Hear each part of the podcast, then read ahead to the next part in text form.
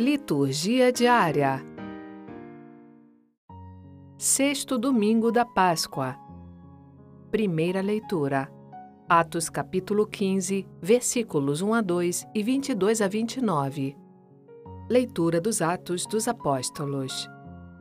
Naqueles dias chegaram alguns da Judéia e ensinavam aos irmãos de Antioquia, dizendo: Vós não podereis salvar-vos se não fordes circuncidados como ordena a lei de Moisés. Isto provocou muita confusão e houve uma grande discussão de Paulo e Barnabé com eles. Finalmente, decidiram que Paulo, Barnabé e alguns outros fossem a Jerusalém para tratar dessa questão com os apóstolos e os anciãos. Então, os apóstolos e os anciãos, de acordo com toda a comunidade de Jerusalém, resolveram escolher alguns da comunidade para mandá-los a Antioquia com Paulo e Barnabé. Escolheram Judas, chamado Barsabas, e Silas, que eram muito respeitados pelos irmãos. Através deles enviaram a seguinte carta: Nós, os apóstolos e os anciãos, vossos irmãos, saudamos os irmãos vindos do paganismo e que estão em Antioquia e nas regiões da Síria e da Cilícia. Ficamos sabendo que alguns dos nossos causaram perturbações com palavras que transtornaram vosso espírito. Eles não foram enviados por nós. Então, decidimos, de comum acordo, escolher alguns representantes e mandá-los até vós, junto com nossos queridos irmãos Barnabé e Paulo, homens que arriscaram suas vidas pelo nome de nosso Senhor Jesus Cristo.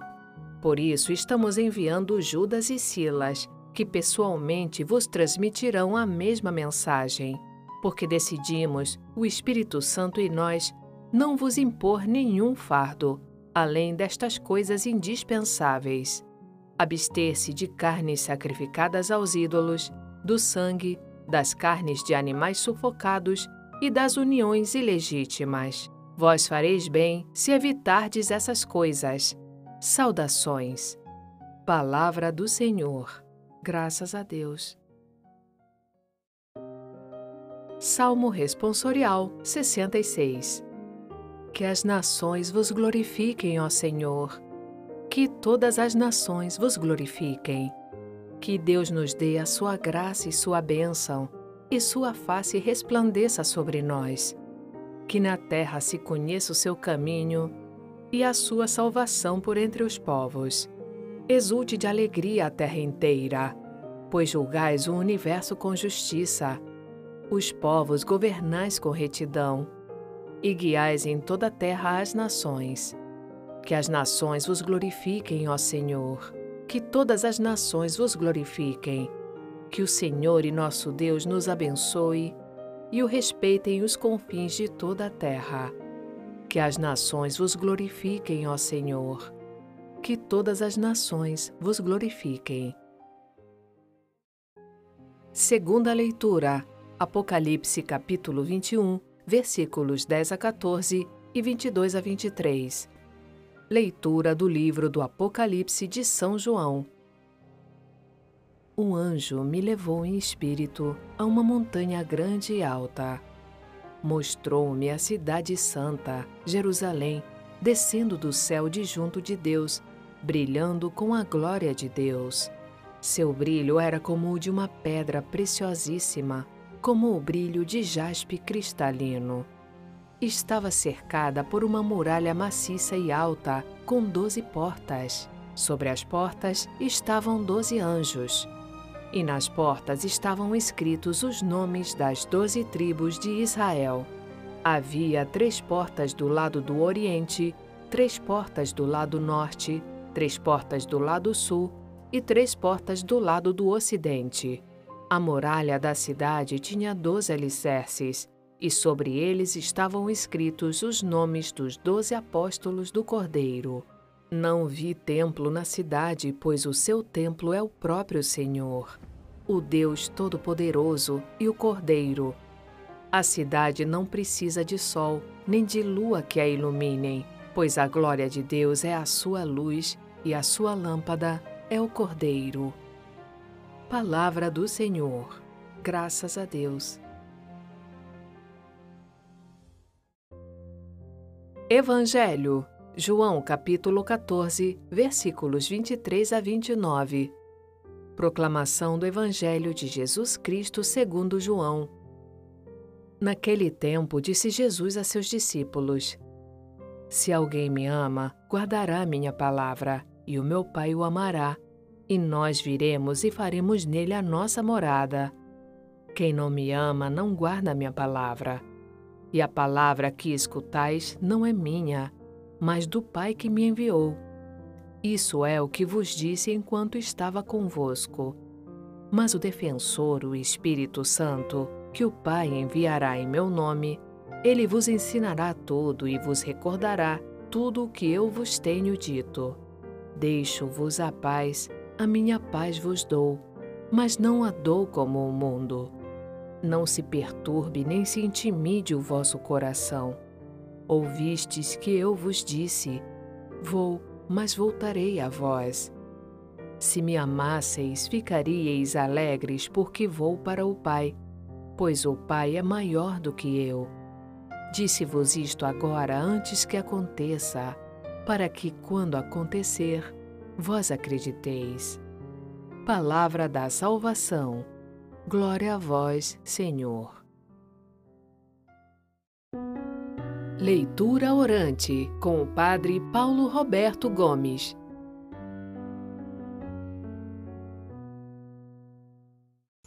Queridos irmãos, queridas irmãs, no Evangelho do sexto domingo da Páscoa, Jesus nos convida a guardar a Sua palavra. É bom lembrar que Ele próprio é a palavra viva de Deus. Nós não somos simplesmente seguidores de uma mensagem, não somos seguidores de uma pessoa. Ele, o próprio Jesus, é o Evangelho, alegre notícia.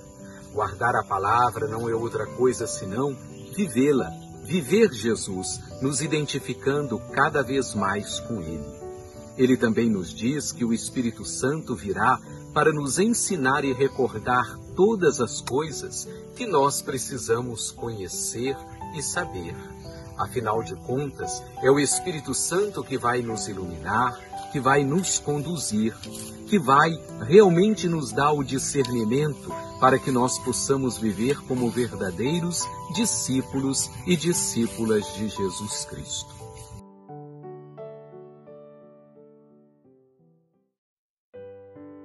Começamos agora mais um Conversando sobre a Palavra com Antônio Santoro. Oi, pessoal. Oi, Sônia.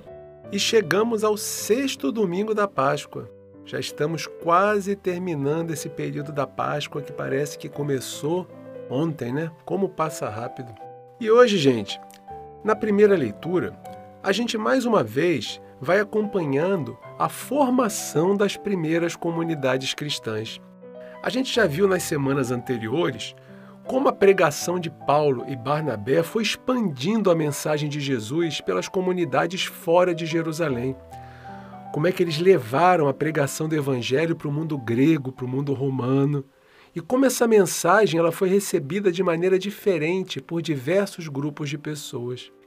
Fato é que a grande massa né, de gente que aderiu ao convite à conversão feito através dessa pregação foram os pagãos. E pagão para os judeus eram todos aqueles que não pertenciam à fé judaica, todos os que não eram membros do povo escolhido. Dentro desse contexto, com a adesão em massa dessas pessoas que vieram do paganismo, algumas questões relevantes, né, que até aquele momento não tinham sido levantadas, começaram a surgir. E a principal delas, gente, talvez seja aquela que nós vemos hoje na primeira leitura. Para aderir à proposta de Jesus, os pagãos eles teriam que passar primeiro pelo judaísmo, tendo em vista que lá dentro daquela cultura é que Jesus se manifestou ao mundo? Será que eles deveriam ter impostas sobre eles as práticas da lei de Moisés antes de serem reconhecidos como membros da comunidade de Jesus? Reparem, gente, que aqui, para nós, que não estamos vendo essa discussão naquela época, estamos vendo num tempo bem posterior, pode parecer uma coisa sem sentido. Mas a gente tem que entender o contexto onde essa problemática ela estava inserida. A gente está diante de uma questão que, dependendo do rumo que a sua resolução tomasse, ela ia ter sérias consequências para a continuidade da pregação dos apóstolos. E, consequentemente, pessoal, para a construção daquelas comunidades que viriam a se tornar o futuro da Igreja de Deus. Aquele ambiente ainda era um ambiente de indefinição, não existia uma clara ideia da diferença entre o que era judaísmo e o que viria a se tornar o cristianismo. Essa separação que a gente vê claramente hoje, ela não existia de forma clara naquele momento. A gente ainda estava vendo um processo de cisão que estava ocorrendo dentro do judaísmo, entre os que receberam a mensagem de Jesus e os que não receberam. Jesus, gente, ele veio primordialmente para os judeus. E se a grande maioria dos judeus tivesse aceitado Jesus como enviado de Deus, e apenas uma minoria, ainda que poderosa, né, ao ponto de entregar Jesus para ser crucificado, tivesse rejeitado a sua proposta, hoje talvez as nomenclaturas que a gente conhece como judaísmo e cristianismo poderiam ser diferentes. Não podemos saber ao certo, é tudo especulação. Mas o fato é que naquele momento ainda não existia uma distinção clara entre quem era judeu e quem era cristão. A grande questão que estava sendo levada era se a salvação ela viria através de primordialmente se passar pela circuncisão, que era uma prática obrigatória do judaísmo, e da observância das leis contidas na Torá, que eram as leis que deviam ser cumpridas com rigor pelos judeus. Ou se ela seria exclusivamente uma dádiva, oferecida por Jesus. Trocando em miúdos, pessoal, o que estava em discussão era se Jesus era o único salvador e responsável pela nossa redenção ou se a gente precisaria, além da graça que nos foi oferecida por Jesus, se nós precisaríamos da observância de outras coisas para podermos alcançar a nossa salvação. A comunidade de Antioquia, onde foi travada essa discussão, ela tinha essas dúvidas. Ela não sabia exatamente como proceder. Lembremos que lá havia uma grande quantidade de pagãos que eram recém-convertidos e também uma expressiva quantidade de pessoas pertencentes ao povo judeu. Daí a gente pode ver a relevância que essa questão tomou. Muitos dos novos cristãos que possuíam uma origem judaica, ou seja, eles eram judeus que haviam acolhido a mensagem de Jesus, eles davam grande valor às suas tradições e, consequentemente, davam valor às práticas tradicionais que já tinham o costume de observar no seu dia a dia.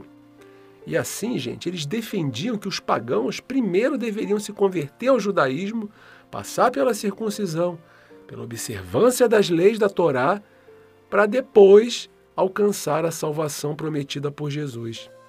Já Paulo e Barnabé que tinham sido os responsáveis pela pregação naquela localidade, eles discordavam dessa postura. Eles diziam que bastava somente aceitar Jesus para poder obter essa salvação. Segundo eles, não era necessário para aqueles pagãos adotarem primeiro as práticas judaicas e passarem pela circuncisão, mas bastava que eles aderissem voluntariamente à proposta de Jesus. Tendo em vista esse conflito né, que estava acontecendo, eles decidiram enviar uma delegação para Jerusalém e fazer uma consulta junto com os apóstolos que estavam em Jerusalém, junto com os anciãos do povo que lá residiam. E Paulo e Barnabé, eles fizeram parte dessa delegação. Quando eles chegaram a Jerusalém, eles se reuniram num evento que ficou conhecido como Concílio Apostólico ou Concílio de Jerusalém. Nessa reunião, gente, foi discutido o que realmente deveria ser considerado essencial na pregação a respeito da religião que nascia baseada em Jesus. O que deveria ser considerado essencial e o que não poderia ser negociado. E também o que poderia ser considerado como acessório, não essencial e até mesmo dispensável, e que não poderia constituir uma verdade inquestionável da fé em Jesus. Nessa reunião, gente, ficou decidido então o que era realmente essencial. Mais uma vez, a nossa leitura ela nos apresenta um trecho recortado, ela não nos apresenta um capítulo inteiro. A gente lê os versículos 1 e 2 e depois a gente pula direto para o 22. E mais uma vez, eu recomendo para vocês que leiam esse capítulo inteiro, o capítulo 15 do livro dos Atos dos Apóstolos, onde essa problemática está bem explicada. E vocês vão poder compreender melhor essa questão.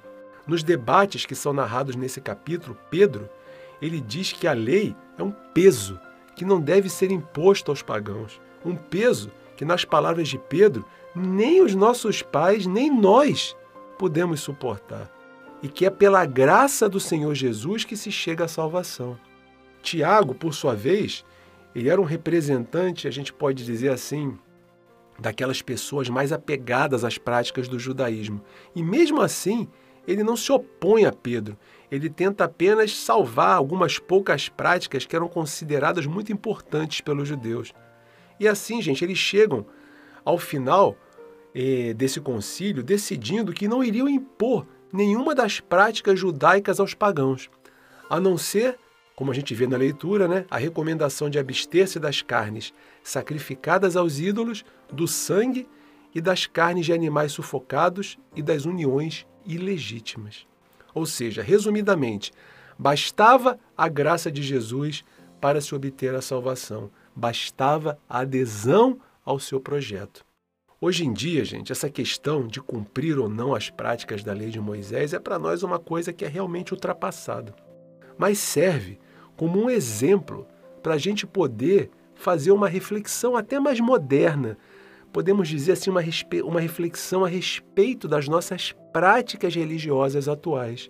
Quantas vezes a gente se apega a mera repetição de fórmulas, de rituais, de práticas ritualísticas, né, que apenas representam o cumprimento de obrigações, de formalidades, de fazer algo porque a gente sempre fez, ou porque nós somos ensinados a fazer, ou porque outros fazem, mas não tem dentro delas, na sua essência, uma associação realmente espiritual, prática, com aquilo que nos foi ensinado por Jesus como sendo essencial.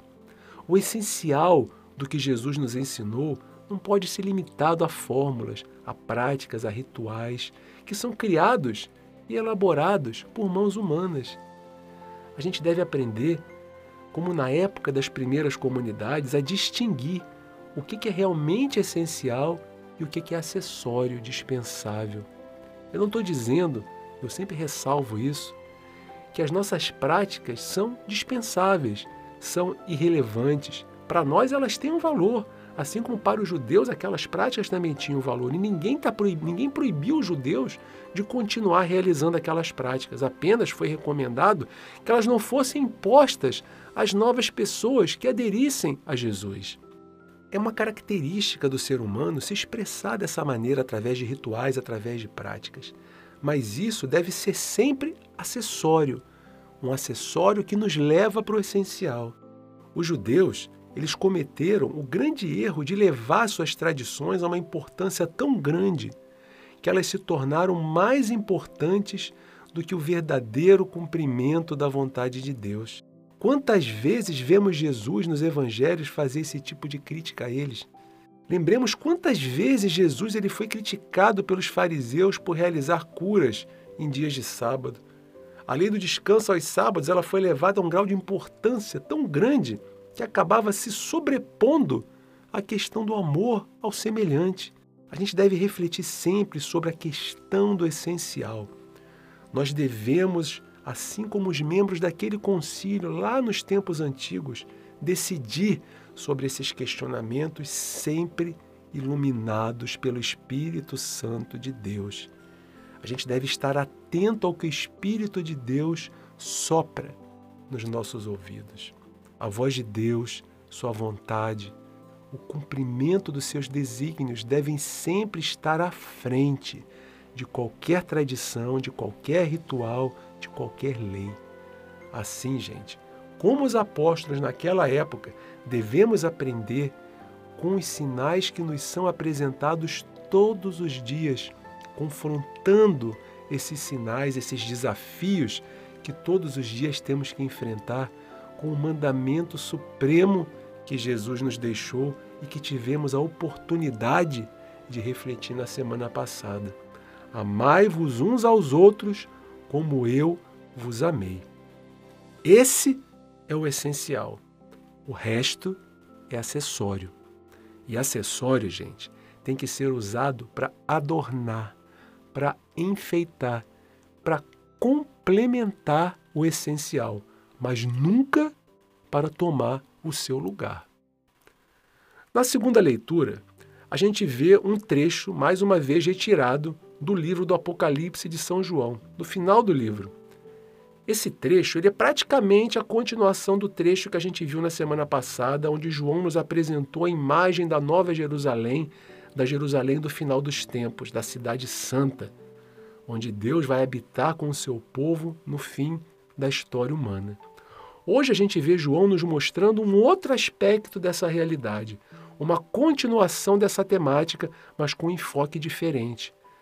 João nos mostra como essa cidade está fundamentada. A gente vê nessa imagem de João a prevalência do número 12. O número 12 ele está presente em muitos trechos da Bíblia e ele tem, dentre outros significados, o significado de universalidade e pode também ser associado, gente, a uma administração divina, uma administração perfeita. Então, a gente vê João se referindo várias vezes a esse número 12. Ele menciona que na base da muralha que cercava a cidade existiam 12 alicerces e que sobre eles estavam escritos os doze nomes dos apóstolos do Cordeiro. Ele diz que a cidade possuía doze portas, três ao norte, três ao sul, três a leste e três a oeste. E diz que elas continham os nomes das doze tribos de Israel. E diz ainda que havia doze anjos junto dessas portas.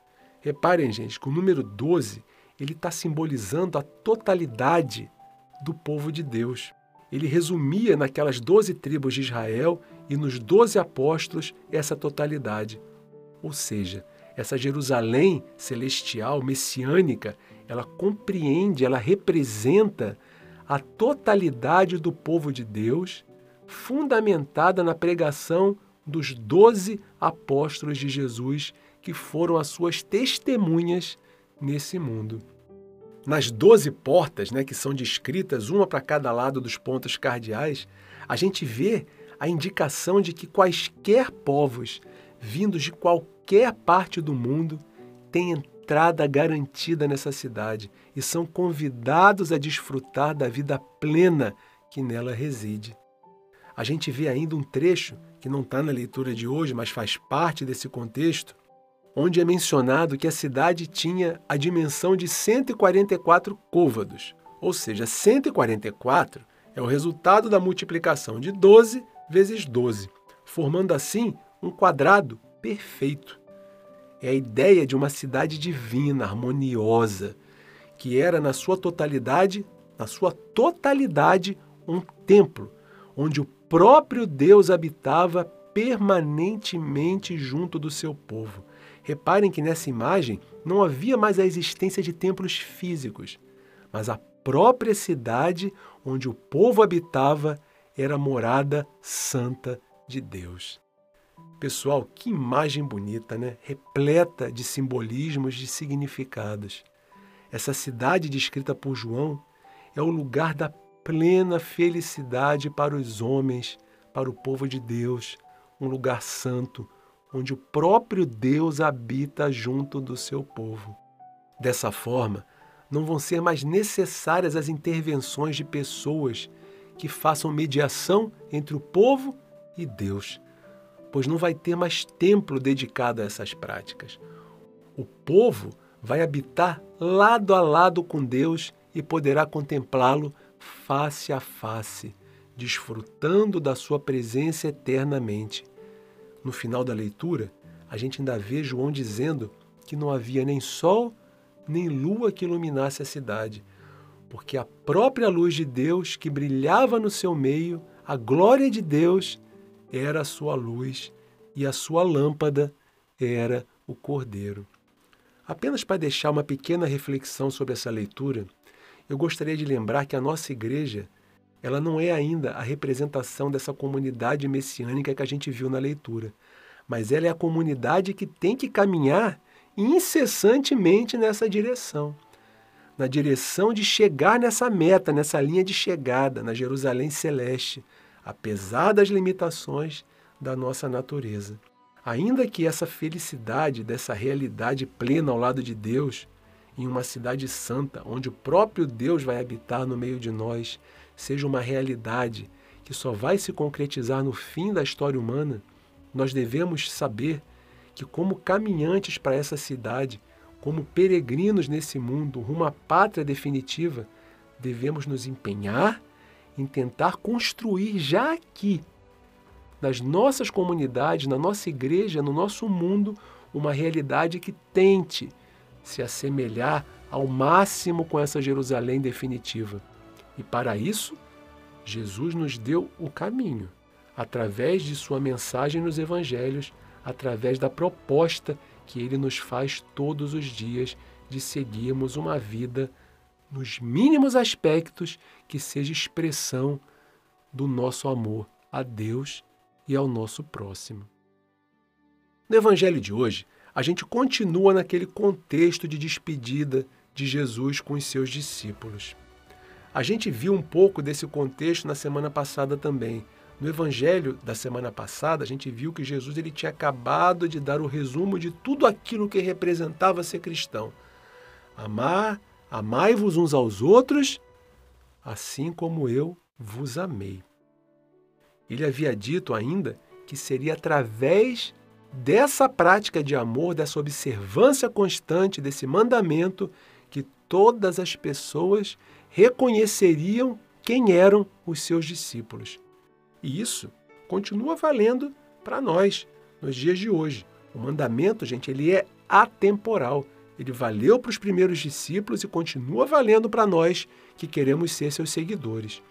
Um pouco antes do trecho que a gente leu hoje, ainda no capítulo 14 do Evangelho de João, Jesus ele já havia apontado aos discípulos que eles deveriam seguir pelo mesmo caminho que ele pois eles conheciam o caminho que Jesus iria trilhar. Foi aí então né, que Tomé perguntou a Jesus qual seria esse caminho. E Jesus respondeu a ele que ele, pessoalmente, Jesus é o caminho, a verdade e a vida. E o que, que isso significava para os seus discípulos? Significava que eles deveriam seguir o mesmo caminho de entrega, de amor ao próximo, de serviço aos irmãos, que foi o resumo de toda a vida de Jesus. Essa vida de Jesus é o caminho. O caminho é uma metáfora, gente, é uma comparação que podemos fazer para que a gente possa identificar a maneira pela qual o homem novo, aquele ser humano que é transformado pela presença de Jesus, deve viver a sua vida. No final desse caminho, encontraremos Jesus juntamente com o Pai. Mas esse papo todo de Jesus foi dando um nó na cabeça dos discípulos que começaram a ficar nervosos, preocupados, se Jesus iria sair do convívio pessoal deles, se já não seria uma presença constante né, na vida deles, como é que eles teriam a capacidade de seguir sozinhos por esse caminho? Como é que eles poderiam obter a força que eles tinham e que era justamente oriunda dessa proximidade do relacionamento com Jesus. Jesus ele foi respondendo, ele foi dando as dicas para eles de como isso iria se realizar. Ele foi dando a conhecer o que exatamente eles deveriam fazer para manter essa proximidade, essa comunhão com ele. E é isso que a gente pode ver claramente no texto do evangelho de hoje. Está escrito lá: Se alguém me ama, guardará minha palavra, e o meu Pai o amará, e nós viremos e faremos nele a nossa morada. Reparem, gente, no tamanho da promessa que Jesus fez aos seus discípulos e que também é válida para nós.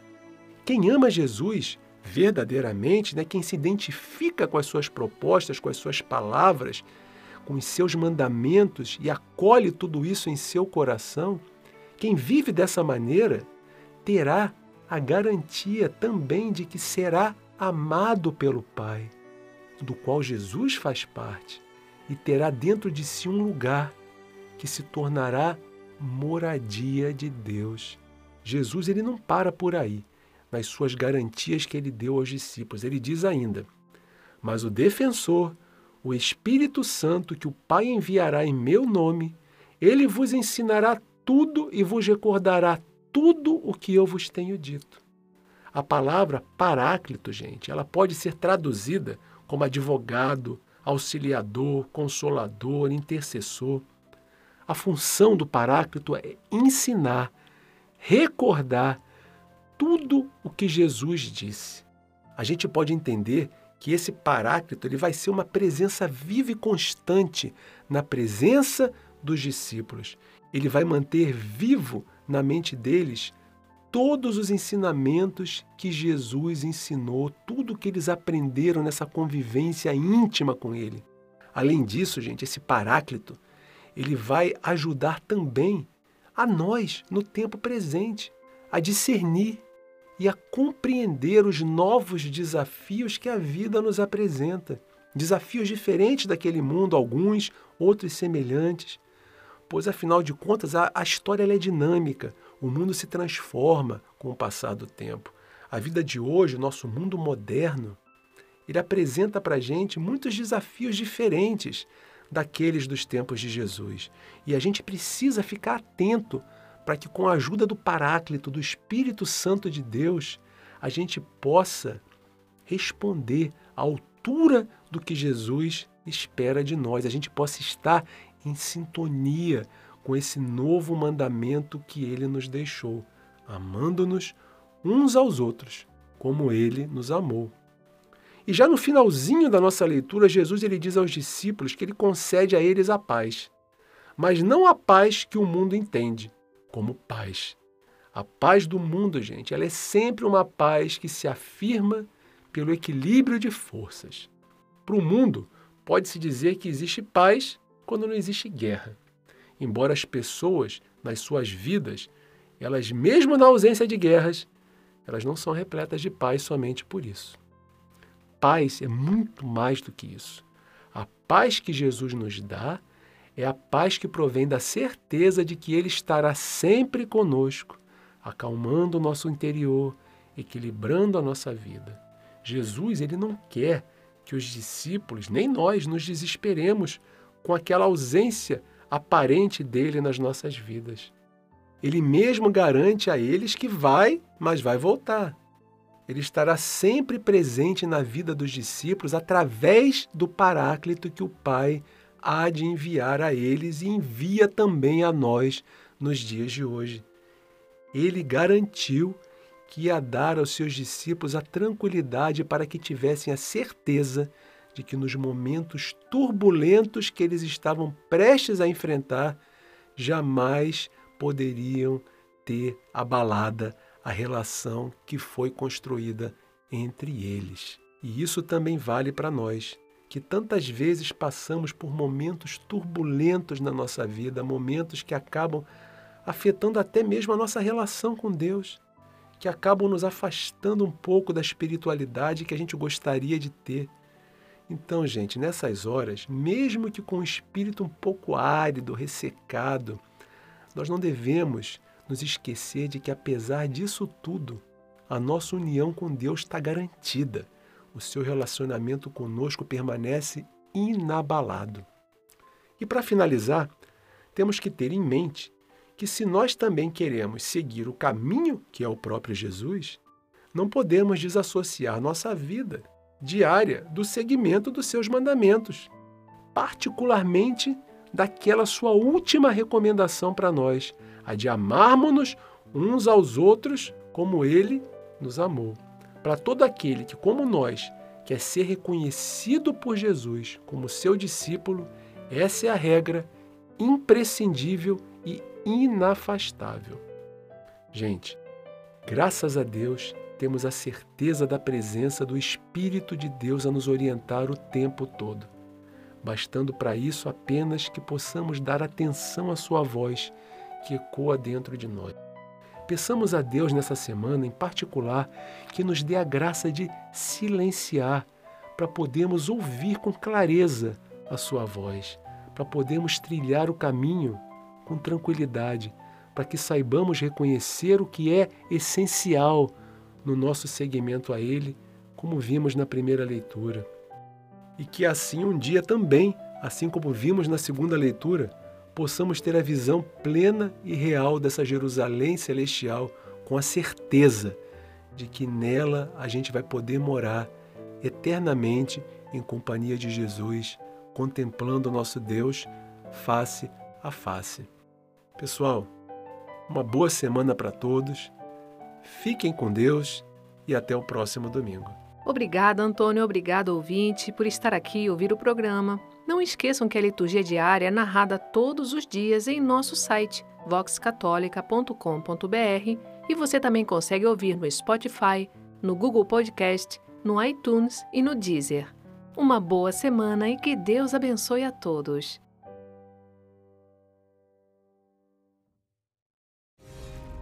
Acompanhe também nosso canal no YouTube, Vox Católica. Lá você encontrará, além da liturgia dominical, o terço guiado e orações. Conheça o canal Vox Católica no YouTube e indique aos seus amigos e familiares.